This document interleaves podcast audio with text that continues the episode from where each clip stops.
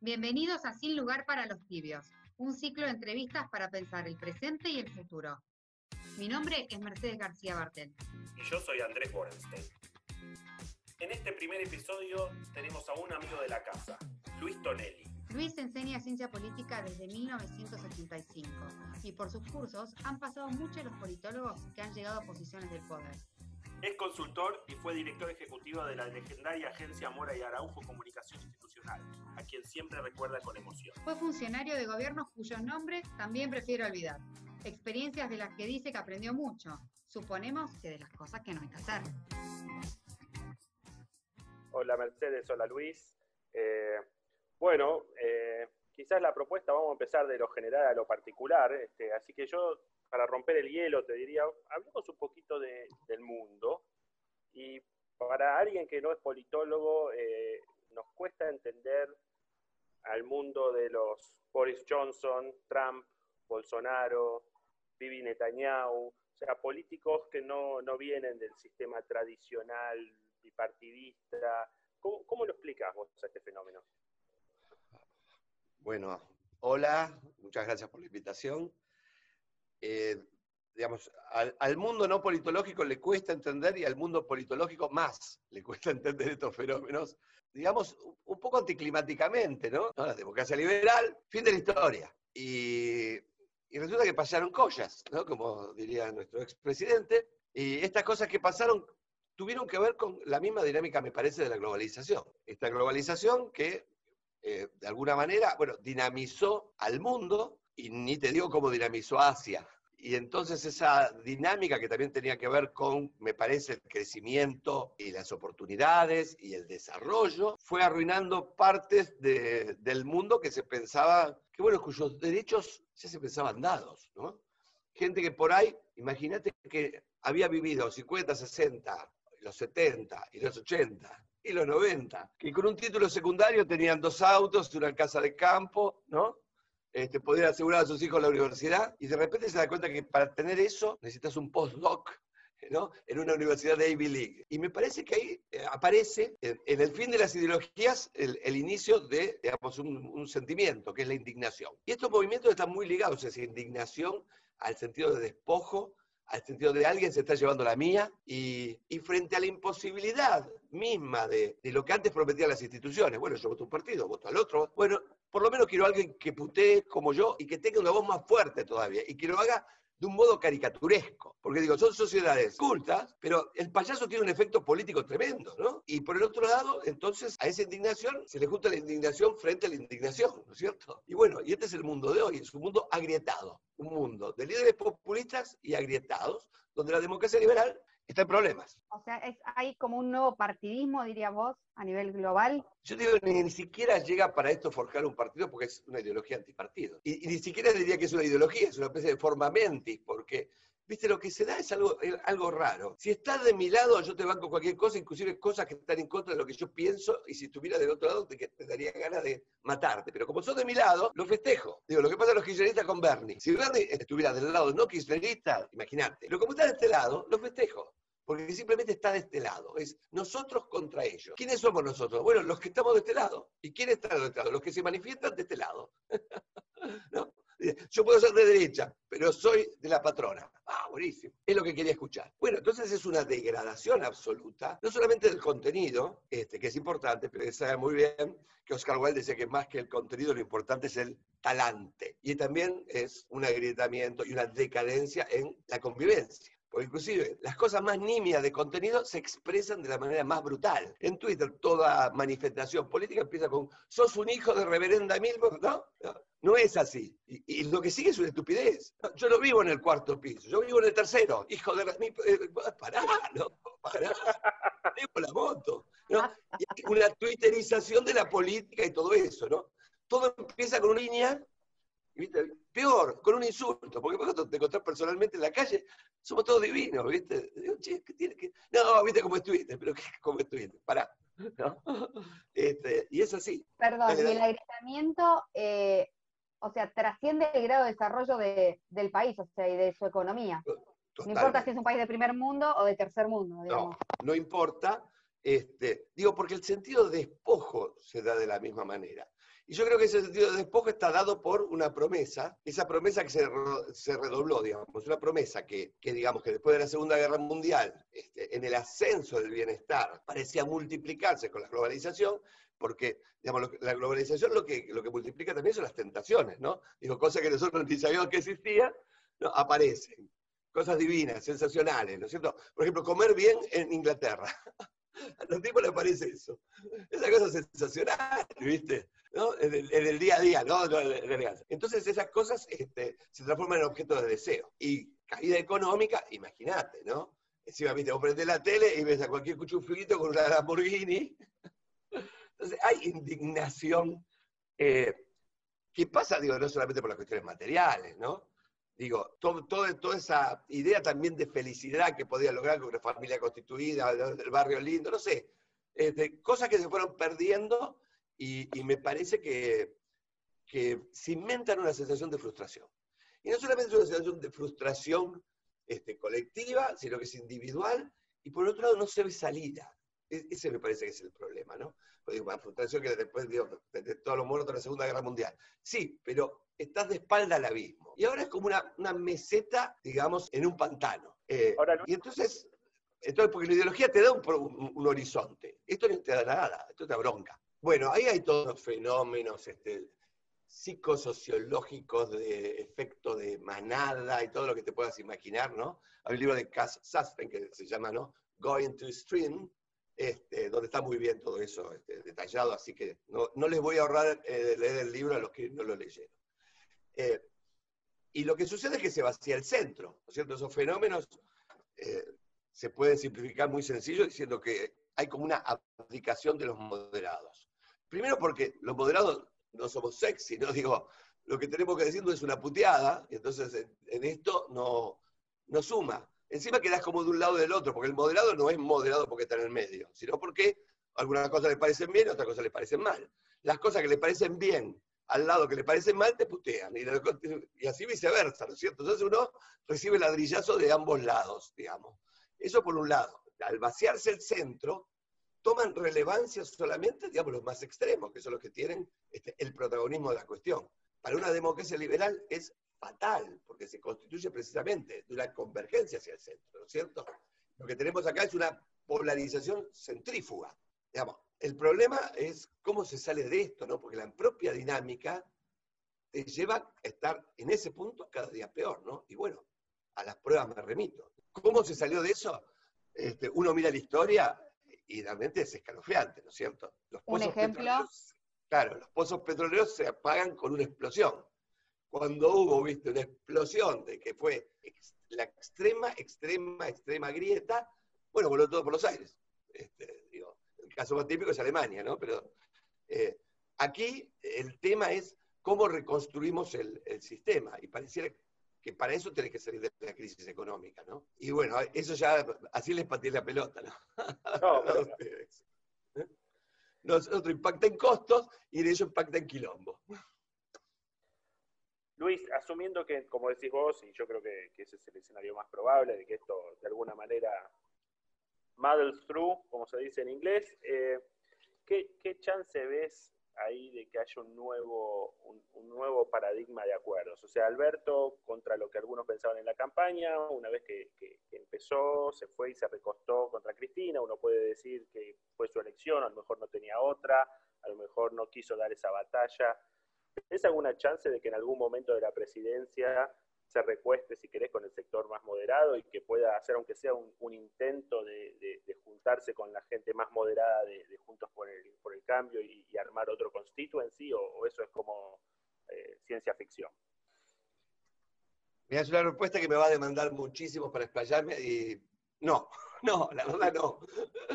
Este, cuando, cuando nos sorprendió a todos, absolutamente a todos. Yo que me precio de vivito de la política, que me la sé toda, cuando veo el mensajito en el celular, me dio una bronca, porque no se me imaginó, ¿no? Digo, finalmente me doy cuenta que me, que me baso en eso, ¿no? De, estar contento solamente por haberla pensado la que los tipos se mandan. ¿Cuándo se mandó esa Cristina? Dije, brillante, listo, me entrego este, estrella y pistolera y me dedico a, vender pochoclo en, los cines este, cerrados. ¿no? Entonces digo, eh, le puse caballo de Troya transparente a la fórmula. Miraba que estaba Cristina. La panza. Esa transparencia fui yo, digamos, porque los electores no la vieron. Votaron convencidos, no solamente, digamos, los que no, no querían a Cristina, votaron convencidos de que el albertismo era posible.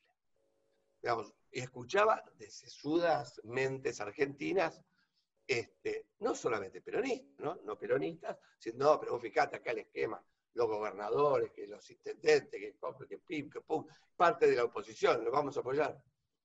Y yo creo que Alberto Fernández es fiel a su electorado, o mejor dicho, a su electora, porque él tuvo un voto al cual le es fiel, y que es ella, el voto de ella. Y como me dijo un, conspicuo dirigente este, político peronista que vive por acá, pero no voy a hacer nombres, eh, me dijo, olvídate, eh, Alberto, con tal de seguir en la montura de presidente, va a mimetizarse con el kirchnerismo, incluso puede ser hasta peor. yo ahí lo que veo es un problema de eh, simplemente de, paralelaje político, ¿viste? de esquema político. Eh, realmente lo de Alberto es tremendamente super, superestructural, ¿no? Porque decir, bueno, pues es presidente, tiene, tiene la lapichera. Eh, ¿Cierto? Pero, a ver, supongo con un gobernador de la República Argentina. Y de repente a ese gobernador le entra un llamado que dice CFK. ¿Qué hace ese gobernador? Pone este, digamos, este, el mensajito, te llamo después, estoy hablando con el presidente, o le dice Alberto, che, Alberto, eh, te, tengo que, colgar porque me, llama la patrona. Chau, O sea, salvo, no sé, Schiaretti, ponele, ¿no? Como dice Vika, ponele. Después la verdad. Y bueno, listo, listo, ¿cierto? Che, te llamo porque tenemos que apoyar esto. No, Alberto, me parece sensacional, pero hay un tema, ¿viste? Arreglarlo antes con Cristina, porque a mí me dijo Cristina que esto no va. Pero te estoy llamando yo, por eso digo, vos que sos el presidente, hablalo. Dale. Y la vamos llevando, ¿no es cierto? Bueno, entonces, cuando lo analizás así tan sencillo, eh, lo de Alberto eh, finalmente termina él buscando su margen de maniobra, que es muy chico, y algo que intentó que es, bueno, es a la postre un tanto suicida también, que es a los proyectos que vienen del lado extremo del kirchnerismo y que pueden significar, digamos, una enemistad total, muchas veces los ha estrellado él, poniendo al lado a la representante de Cristina, ¿no? Con un dedito que decía, es esta, es, de este lado. Sin ni siquiera el decreto firmado o, ¿viste? redactado más o menos lo que nos dedicamos la política, es, viste, como en la casa del octubre rojo, que cuando tiran el torpedo, el tipo acelera el submarino porque no está armado el torpedo. Ese torpedo no estaba armado. Entonces, aceleramos el submarino. Y al acelerar el submarino, dice, che, es un despelote esto. Yo te apoyo, pero ¿qué hacemos? ¿No es cierto? Y bueno, veamos, fíjate forma, sí, esto se anuncia.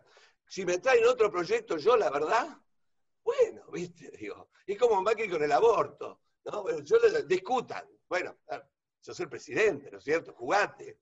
No, viste, generás porque sos neutro, ¿qué, qué viniste a la vida, digamos? Este, eh, entonces son estas cosas que en política, entonces él, digamos, governing by crash, vamos a decirlo, ¿no? Gobernar estrellándose tenés un problema, porque ella puede ser el motor, pero vos sos la carrocería. Y las piñas se notan en la carrocería. ¿No? Entonces, la, Vicente, la reforma judicial, todo boom, lo estrelló el flanco, ¿no? ¿Y cómo quedó? Y quedó así, todo. decimos, este no existe. Bueno, problemita. Y, pensando un poco más a, futuro, en estas expresiones de, indignación, de hartazgo, ¿qué nuevos líderes, si querés ponerle, eh, ves en la Argentina para que puedan manifestar esa indignación, de un lado y del otro, digamos? No sé, si a Máximo lo ves, si a Massa lo ves, si al lado del Te entiendo. El problema de, la, de la indignación es que, viste, a los líderes políticos les da más o menos calor representar esos extremos, ¿no? Porque digo, vos tenés que mimetizarte con esos extremos. Eh, vos fíjate que por razones simplemente de espacio político o de espacialidad política, vamos a decir en términos, en términos teóricos, eh, la representación más extrema del sector no peronista la tiene hoy Mauricio Macri. Se ha transformado como el alter ego de Cristina Fernández. Bueno, está, yo creo que está buenísimo. Yo haría una última pregunta más este, frívola. Eh, fácil, fácil, por favor. Fácil, esta de la que me enseñó Campa. ¿Qué estás leyendo? Mi, neurona ya, viste, después de todas las sustancias tóxicas que ingerí en mi vida, ya tengo una sola y la cuido. Así que ya está. Muy bien, no, solo para que nos cuentes. Para que nos cuentes, ¿qué estás leyendo? Bueno, ¿qué estoy leyendo? Mirá, porque estoy acá en la mesa, porque tengo clases, ¿no? Y si me decís, lo, último que estoy leyendo es, justo acá tengo el libro, que es un libro eh, que creo que todo el mundo lo debiera leer. Hay un problema. Está escrito eh, en, un, castellano difícil, que es Proyecto y Construcción de una Nación de, Tulio Alperindón. Eh, nosotros los argentinos pensamos que todo es coyuntura finalmente y, que las cosas eh, son todas nuevas, ¿no es cierto? Cuando fui a Inglaterra, eh, me anoté en un curso, porque justo llegué cuando estaba muriendo eh, John Smith.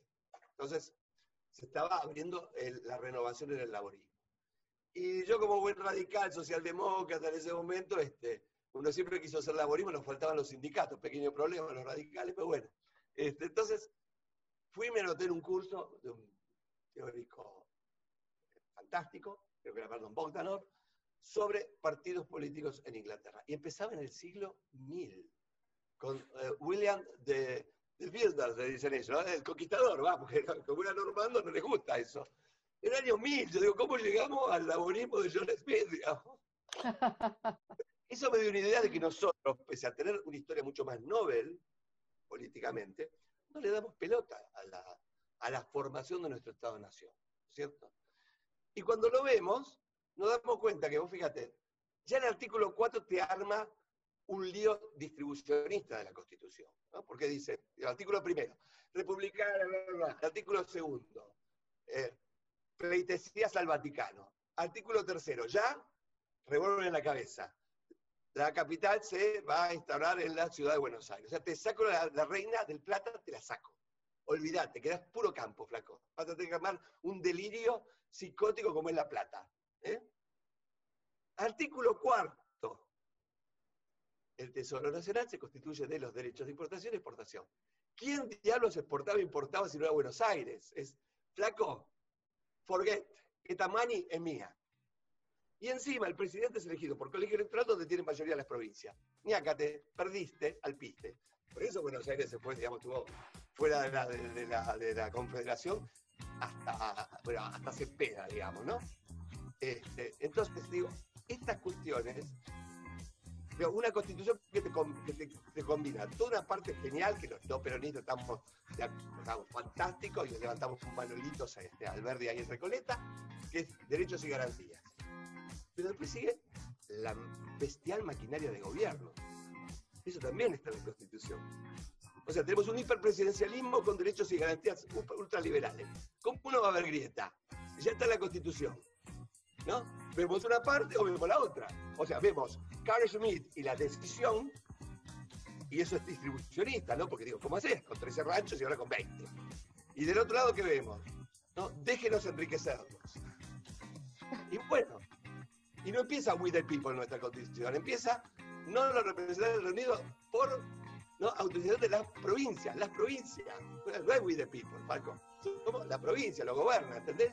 Yo digo, esa, esa dicotomía argentina no la vemos, ¿por qué? Porque, viste, vivimos en la coyuntura. Entonces, vuelvo al libro. En este libro, eh, Tulio Alperindongui, con una prosa, empieza al echar una mirada, sin embargo, sombría. Sarmiento, uno dice, ¿por qué las miradas son luminosas siempre, que sin embargo sombría?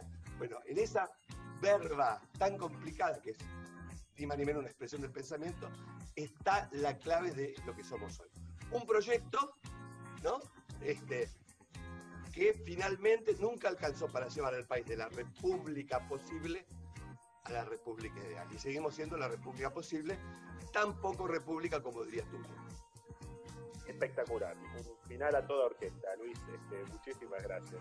Muchas gracias por acompañarnos, Luis. Gracias a ustedes y hasta que surja Sorjonen de vuelta en la próxima temporada.